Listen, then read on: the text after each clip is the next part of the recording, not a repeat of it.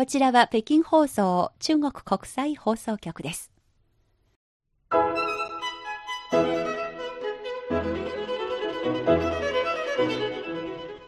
皆さんこんばんは。ハイウェイ北京中国情報ラジオ火曜日2時間目の CRI インタビュー。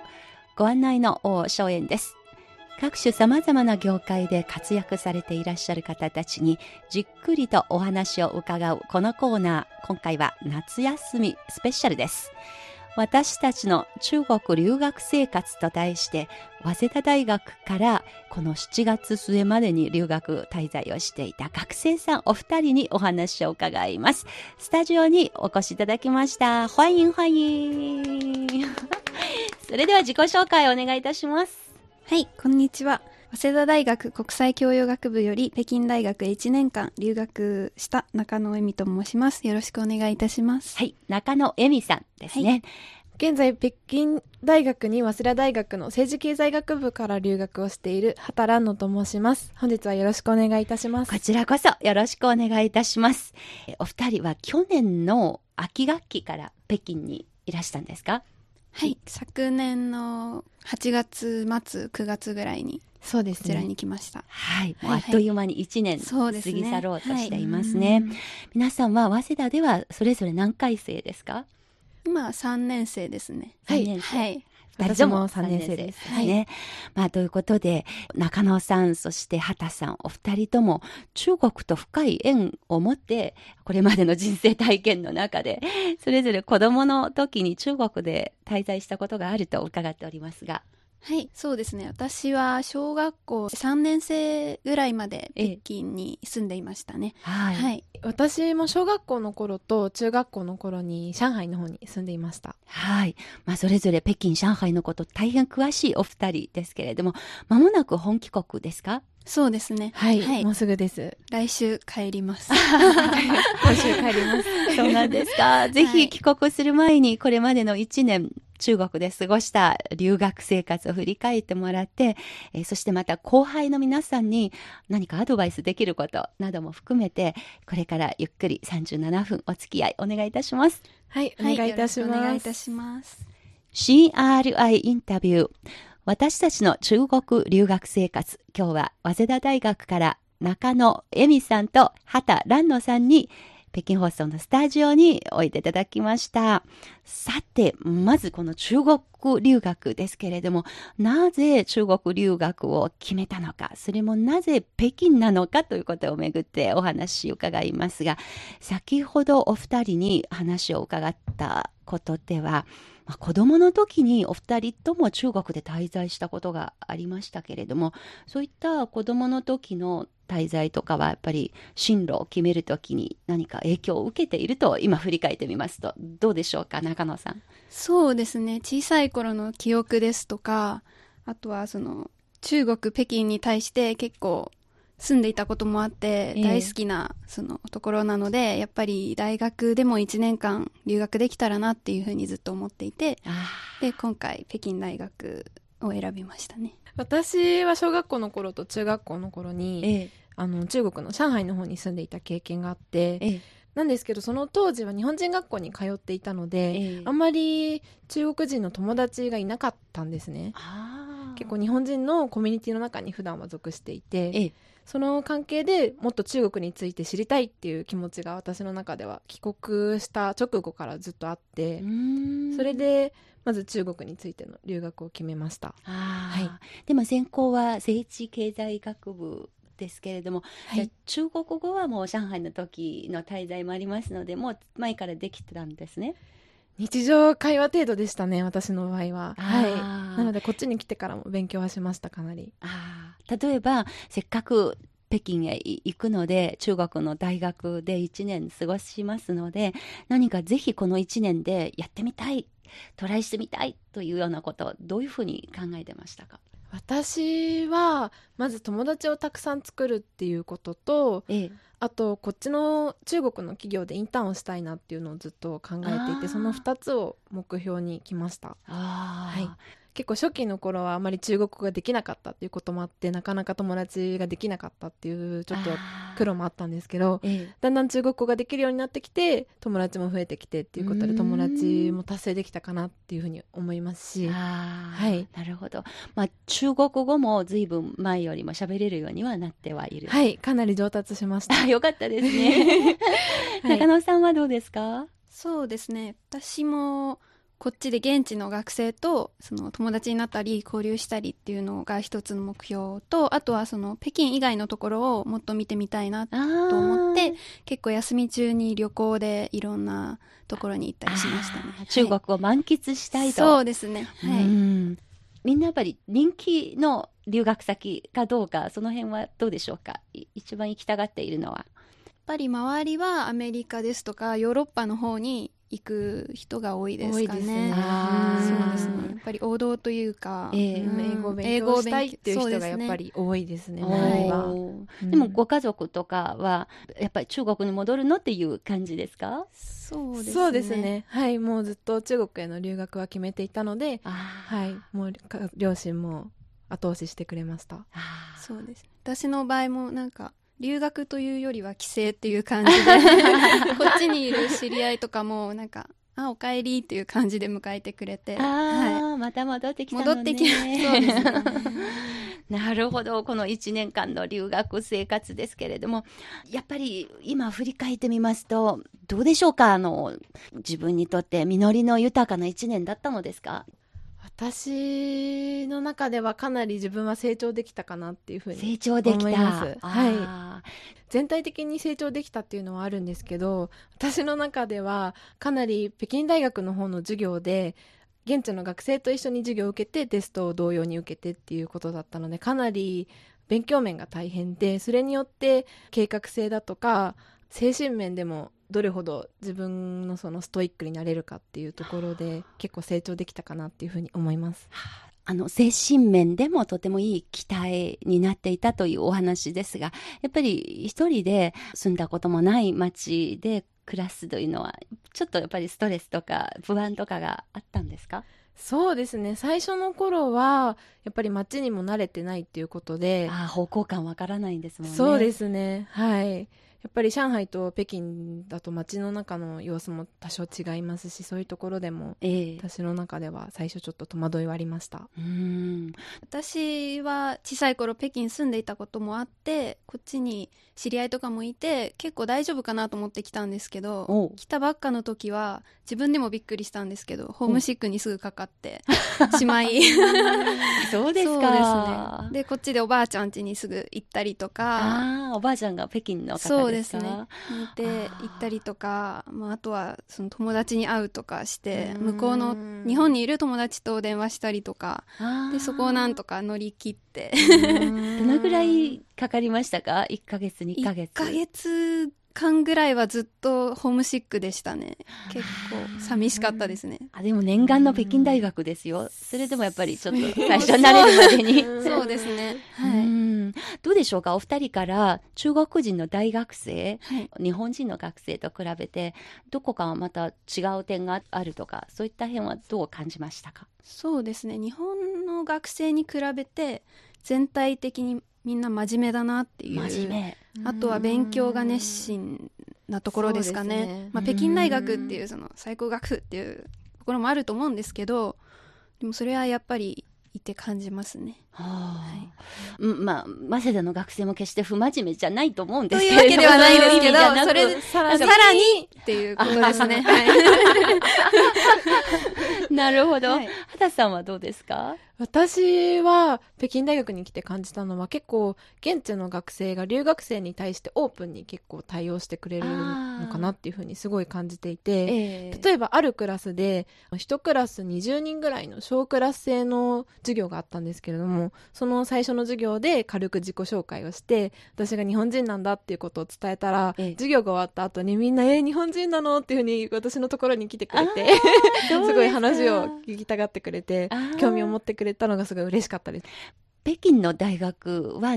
まあ日本と比べればどうなのかはわからないんですが、やっぱりでも北京のあの勉強熱心な大学生でもですね、いろいろなサークル活動とかありますけれども、皆さんはこの留学の間にも何か体験したりしましたか？あの私サークル活動の方ではゴルフのサークルだとか。ゴルフのサークル？や北京大学に？そうですね。あのそうですか？はい。学内にシミュレーションゴルフをする施設があってそれは体育館みたいなそうですね。体育館の中に地下にああるんですねあそうですか。それ一緒に入っているのが外国人の学生ばっかりとは限りません。じゃないですね。あの中国人の現地の学生がやっぱり多いです。みんなゴルフは何度もやったことのある学生さんのようですか？どうなんですか？と半ぐらい半分半分ぐらいですかね経験者とその初心者の割合が。そうですか。まあゴルフは本当に中国ではとても普通じゃない一般的じゃないスポーツっていうのがありますのでもうついに大学のサークル の一部にもなっているんですね。そうですね。中野さんは何かやっていましたか？そうですね。来たばっかりの時にあの新刊みたいなブースがあってそこで、ええか漢服？漢服漢服のサークルに。漢の時代の衣装という、ね、直訳すれば、まあ、古代の中国人が身につけていた衣装ですね、はい、のサークルがありましてそこにちょっと入っていたことがあります、はい、結構この前大阪に取材に行ってきた時にも、街をぶらぶらいかにも留学、ね、あの観光客っぽい中国からの観光客っぽい若いカップルが半服 姿で街歩いてたんですよ。ああこの人たちと思いました。本当にびっくりしました。男子女子それぞれいましたけれども、でもこれ立派な趣味になっていましてそうですね。ちょっとコスプレっぽくも見えますけれども 確かに国内の旅行に行った時も、ええ、いろいろな観光スポットで、はい、あの、反服を着てる人たちたくさん見ましたね。日本人の学生さんから見ればどうですか、まあ、着物みたいにずっと昔から伝わってきている、そういう意味での伝統的な衣装じゃないんですけれども、ある意味今の現代人が古代の人はおそらくこのような衣装をしていただろうということを想像も入れて自分でそういう工夫して作った衣装ですが、どうですか？そういうのを見て。そういう昔の伝統といいますか、ええ、が今その若者の中でまた新しいブームを作っていてでそれがそこういう形でまた引き継がれていくのはいいことなんじゃないかなっていうふうに思いますけど。そうですね、はい、うん。やっぱり引き継ぐっていうことが文化は大事だと思うので、どのような形であっても人々にやっぱり親しまれる現在の形はすごいいいんじゃないかなっていうふうに思います、私も。早稲田の大学生の中に着物サークルとかそういうのあるのかしら？ああ、ある、ありますよ。はい。あの、友人が入ってました。あ、そうですか。はい、そういうやっぱり漢服着物同士の交流いつかできるかもしれないですね。ですね。素敵ですね。ねまあ、他には、例えば北京大学での留学生活で忘れられないエピソードとか体験とかどうですか？私の場合は今年の夏頃に南京に南京のろう学校の方たちと交流するプログラムに参加していて、はい、課外活動のような形なんですけれども手話の交流、ね、そうですね。私たちがその活動イベントに向けて3か月ぐらい手話の練習ですとかあとパフォーマンスの中国語手話での歌を歌いながら中国手話をするっていうパフォーマンスだとかの練習を3か月頃ぐらい行って、ええ、その後に交流を行うっていう活動を行っていました。あ,、はい、あの本当にこのプロジェクトこの CRI の番組でも何度も紹介させていただいたことがありまして、はい、でも実際にやっぱり今年も参加した方がこうやってスタジオの中にも来てもらってもう本当に若いパワーのおかげでずっと10年余りプロジェクトが継続できた。ね、はい、10年っていうとかなり長い歴史があるので、ね、中でもやっぱり改善活動の内容が改善されていっている素敵なプログラムだと思います本当に、えー、はい、まあ、3か月も、まあ、余暇の時間を使って、まあ、本当に地道に練習しないと交流できない参加できない、ね、そうですよね。毎週毎週集まって練習していました、えー、はい、どのような思いで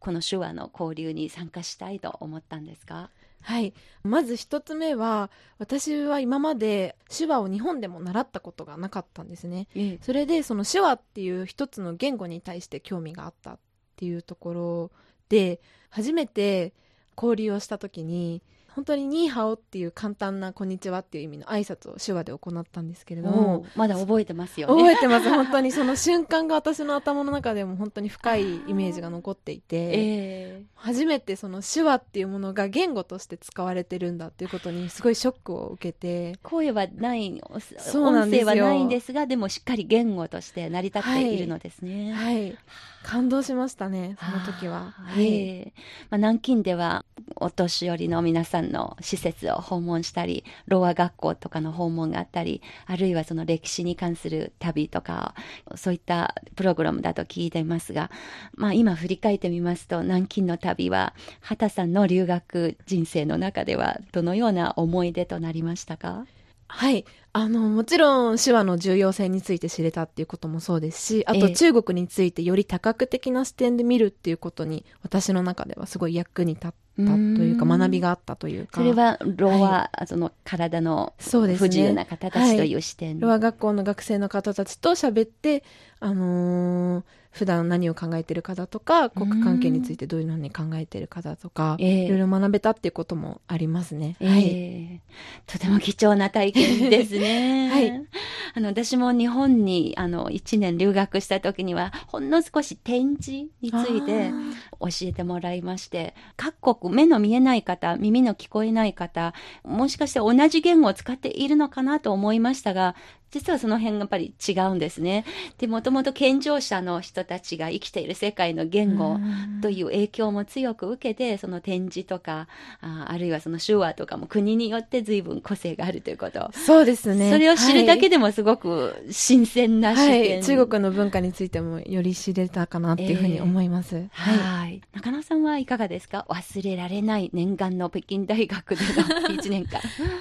はい、そうですね。私は割とそのもう現地の学生と一緒に週末ですとか遊びに行ったりとかもう土着化しようと思って、えー、で結構その日本の大学生活に比べてこっちの大学ではもう寮がキャンパス内にあったりですとか、ね、キャンパス内に食堂とかスーパーとか揃っていますよね。はい、でコミュニティとしてもその中で結構完結っていうか全部住んじゃったりするのでえー、で最初はもっと外行った方がいいんじゃないかなとか思ったんですけどもそれが便利で今はそっち大学自体がもう数十万人とか。一つのそうですね街ですよね本当に大きな街ですもんね、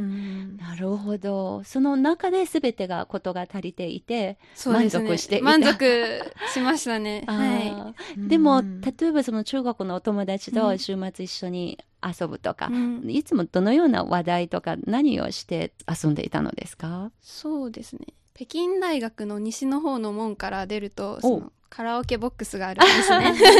みんなが通うそこに結構行ったりですとかあとはその串焼きっていうんですかね。串はい。就是去吃串 やっぱりどこの若者も一緒ですよね。とか、あとは、こっちの若者というか、みんなタピオカミルクティーと、あと火鍋をセットで結構一緒に食べに。いですよね。そうですね。中国風の食べ物。食べ物を一緒に楽しんだりですとか。しましたね、うん、辛いのも随分慣れているようで、そうですね。辛いの大好きですね。この留学する1年間で覚えた新しい歌とかもありますか？歌はそうですね。結構こっちのを聞いていたので、ええ、まあでも新しいそのこっちの TikTok のはいはいあの中で流行っている曲ですとか結構新しいのは覚えましたね。お すすめの曲があればあの息抜きに一曲を。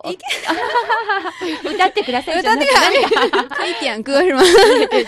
何かおすすめの曲とかがあれば、留学の思い出が深くにじみ出ている歌もしあれば。あなるほど。あのこっちでその校内の歌うま大会っていうかその校内のカラオケ大会。カラオケ大会みたいなのがあってそこで歌われていて印象的だったのは「学猫叫」学猫叫という歌？直訳すればタイトルは？猫の？猫の真似をする。泣き真似をするっていう歌？歌が今流行ってましたね。そうですか、ちょっと前。我们一起学猫叫，一起喵喵喵喵喵，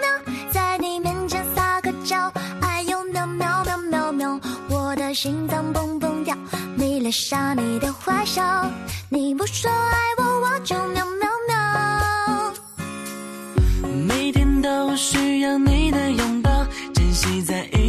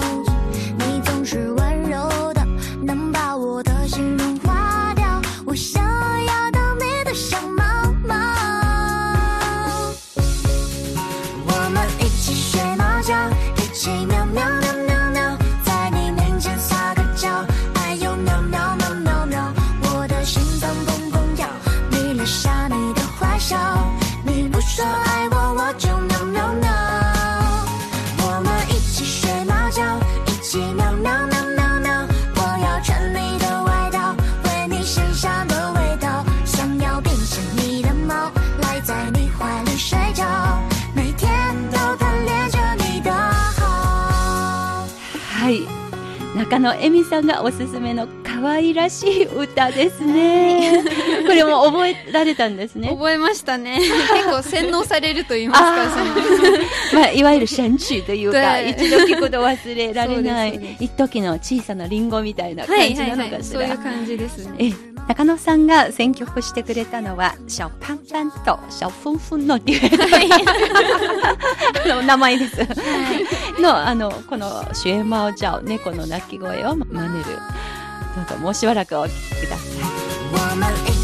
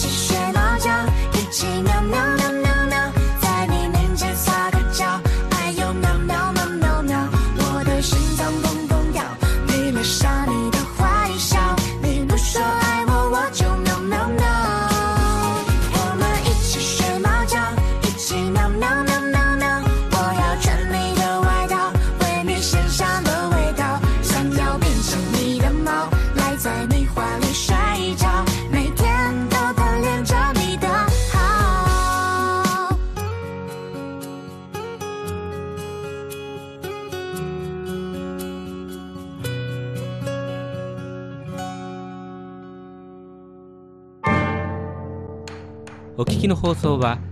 ハイウェイ北京中国情報ラジオです CRI インタビュー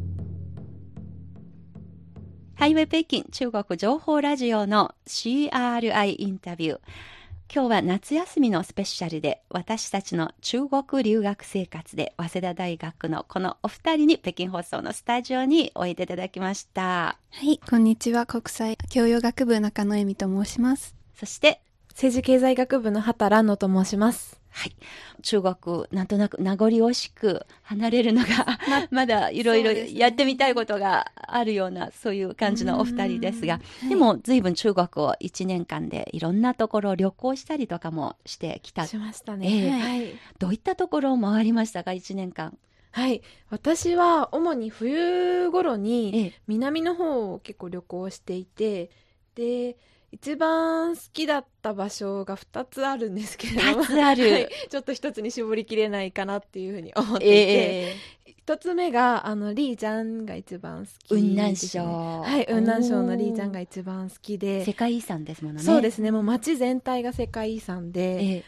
えなんて言うんですかね、人々が本当に優しい方が多くうて、んラーシー族があ多い町ですね。そうです、そうです。はい。えあの、ホテルもそうですし、レストランとかでも、本当に店員さんだとか、あの、近所の人とかがすごい本当に優しくしてくれて、えあの、もう楽園みたいな、本当に場所だなっていうふうに思っていて。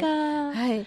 あともう一つが甲州なんですけど杭の甲州広い甲州。広い甲州ですね。はい、はい、の方で、あのー、結構もともと甲州の料理が私が好きだったっていうこともあって、えー、あのヤムチャ文化やっぱりあると思うんですけど、はい、はい、お茶とあと原神を一緒に食べながらっていうことで本当に食べ物が美味しくて。スープとか飲みませんでした、はい、おかゆとか。ですね、はい、いや食べ物に惹かれて、えー、そして魅力を感じたのが講習でそうですね人間の優しさに惹かれてやっぱりいいなと思ったのがこの地上の楽園と思っていたのが、はい、リージアン霊光はい、そうですね。はい、この2つの場所忘れられない思い出になっている。本当にそうなんですよね。バックパッカーで一人旅だったんですか？あ、いえあの友達何人かと一緒に旅行に行って、ええ、ずっと友達と観光スポット回ったり回りましたね。はい。また旅してみたいなと思っているところとか、次は今度どこ行ってみようと思いますか？ああ、今後行きたい場所は私はえっと、ウイグルに一番行きたいなというふうに思っていて。新疆ですね、はい、新疆ウイグル自治区ですね、はい、今は8月でもうすぐブドウの季節ですので7月8月はね、はい、とてもいいと思いますよ。行きたいんですよね、えー、私2回ぐらいしか行っていませんが、はい、あ2回も。でもまた行きたいなと思いますね。中野さんはいかがですか？はいそうですね。私も冬休みにちょっと北京寒いので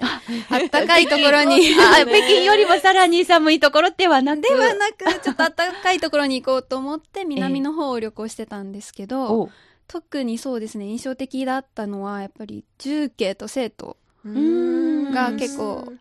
いいなと思って。というのは、やっぱり私、辛いものが結構好きなので、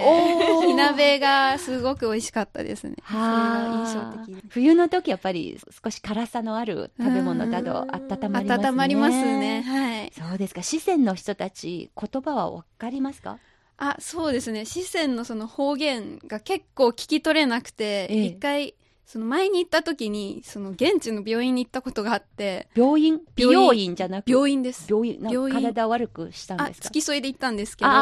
で、その時にその通訳というかをしてたんですけど、その四川の病院の人がみんな方言で喋っていて、全然聞き取れなくて、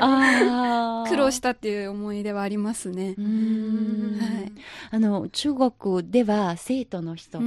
一番のんきな人だという、はい、そういうイメージがありますが、実際はいかがですか？その感じた皆さん。そうですね。現地のその公園とかも行ったんですけど、えー、そこでみんなお茶を飲みながら、その麻雀をするっていう、その本当に街歩くと麻雀の音がしてくるんですよね。あと私が重慶とか生徒をブラブラするときになんとなく空気の中に辛い味が充満してる充満していますね。街中でもいろんなところに火鍋屋さんがあって、えーでも重慶は本当にいいせあの着眼点で最近すごくインターネットでも流行っていまして、うん、TikTok であの重慶の魅力を重慶の人たちが自分の,、あのここがインフルエンサー的な景勝地みたいなのですごく話題になっているのがとても多くて、例えばあのある電車のですね駅これが夜になるとものすごくいろんな絵が出てきてチカチカしていて、それを見るために、その駅がですね、建物の中に乗り入れるような、通過するような感じの駅になっていて、で、その、TikTok で紹介されている角度で同じようなところで写真撮りたいと思って、その駅のすぐ近くに止まってずっとみんなシャッターを押しているという、そういうスポットもあったりして、ものすごく最近やっぱり若者の間における重慶の人気度が高く、で、それに一一役買ったのが日本人のあのカメラマンの方もいましてそうなんです中国のいろんな街いろんな都市を写真に撮ってこれをインターネットで発表するわけですがその方が撮った重慶の街夜景とかがもう、もう、見たことのないような美しさで、あの、重慶がすごく立体的な街、山城という山の、ね、山の多い街なので、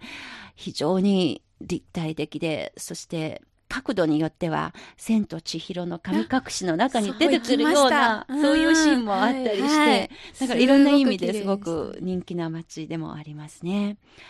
まあ、あっという間に北京での1年間、中国での1年間終わりますけれども、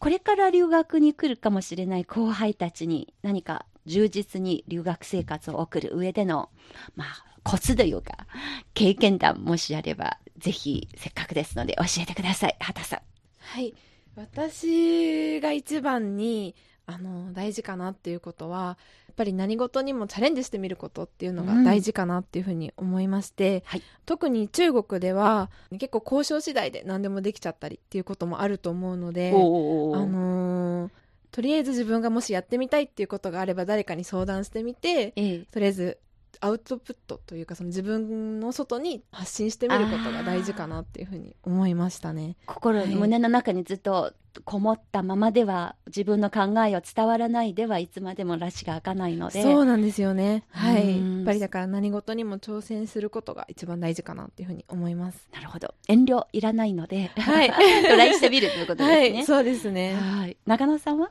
そうですね。私も同じ感じなんですけど、ええ、その失敗を恐れないというかまあ、チャレンジということなんですけど結構言語が違うとちょっと遠慮しちゃったりですとかっていうことが多いと思うんですけど、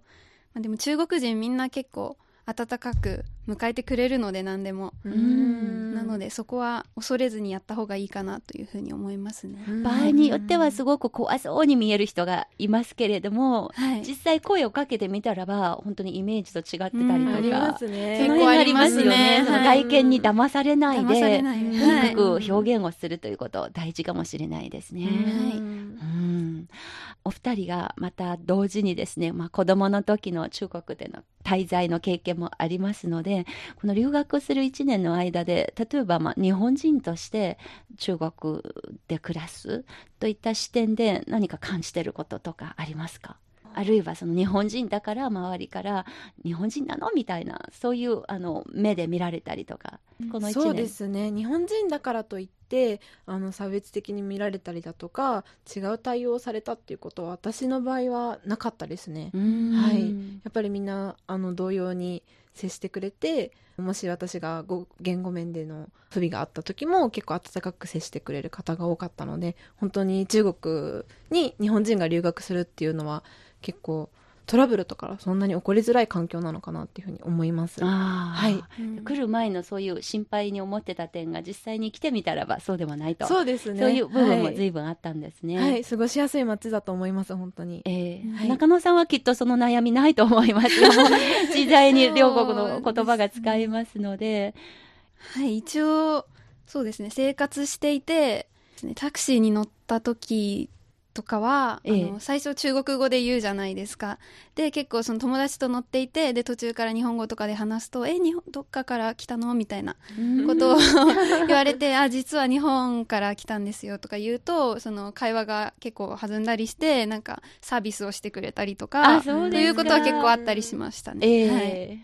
でも中国と日本は本当にこれまでの1年はようやく正常な軌道にもう一度乗ったというふうにやっぱり両国関係にも紆余曲折の時期がありましたがたまたま皆さんが割とスムーズになっている時期になってきていまして例えばその留学生同士で両国の歴史問題だとか両国関係これからどうなるのかとかそういったような話題もしたりとかしますか？あるいは中国のお友達との間で。中野さん的には？そうですね。あんまりそのお堅い話はしないんですけど、ね、その文化面での交流がやっぱり多いのかなっていうふうに感じましたね。あカラオケだったり食べ物とかですね。あとはその日本に旅行行きたいんだよねとかって言ってくれる友達が結構いたりして、あじゃあおすすめのところここここ紹介したりですとか、はい、うん非常にやっぱり、あの好奇心を持って日本を見られている、そういう方たちが周りに多いと実感したのです。多いですね。はい、なるほど、うん、まあ、こここまであの1年間ですねその北京大学での留学ですがこの間の体験を例えば将来お二人にとってどういうふうに生かしてみようとお考えですか？私の場合はもちろんこの留学に来て中国についての知識ですとか中国語の語学面での向上だとか、ええ、この1年で成長して中国を好きになったっていうこともあるんですけどもともとやっぱり中国に長い間住んでいたっていうことで、ええ、自分の中での一つのアイデンティティのような中国自体がちょっとアイデンティティのようなものになっているので将来的には中国と関わる仕事がしたいなっていうふうに今は考えています。はい、子供の時の記憶とともに中国との関わり方これからもどんどん深まっていく方向になりそうですね。はい。ありがとうございます。中野さんは？はいそうですね。私は結構その来る前と比べて自分自身の中国あとは北京に対する認識が変わったりしてで結構そのマイナスっていうかネガティブな一面をけ、まあ、知っていたっていうこともあってそれが結構自分の中で変わったりしてでそういうことをもっとその周りの人に伝えていけたらなと思っていてその日中関係もそうなんですけどそのもっと文化的な交流とかにおいてもその前向きな姿勢というかを持った人が増えたらいいなと思っていてなのでその点については結構その周りの人にもっと客観的にそのちゃんともっとリアルな中国を知ってもらえたらなと思っていてそう。今後はそうですね。そういう働き方ができたらなというふうに思っていますネガティブなイメージというのはあのメディアやらとかそうですね。そういうところから、はい、うん。でもやっぱり実体験してみると、はい、物事のその複雑性というかそれを身をもって。面が見えてくるので、はい。まあ、こういう物事の捉え方あるいはその将来国と国の関係、うん、あるいはその人間同士の付き合い方、うん、それを考える上でも非常に大事な1年間だったということが言えるようですね。はい、はいまあ、本日は夏休みのスペシャルで私たちの中国留学生活と題して早稲田大学から北京大学へこの7月まで留学をしていました中野恵美さんと、えー、畑蘭野さんのお二人にお話をざっくばらんに伺いました。本当にお二人どうもありがとうございました。ありがとうございました。また。ぜひ中国へ遊びに来てください、はい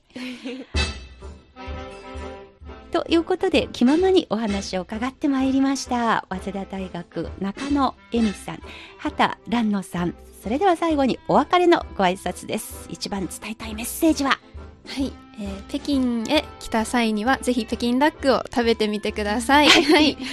はい。中国の国内旅行ではぜひリージャンに訪れてみてください。はい。お二人の中国留学生活で一番印象に残っていることの一つのシーンだったようですそれではこのスタジオからラジオを聴いている皆さんとお別れのご挨拶をしましょう。さよなら。再见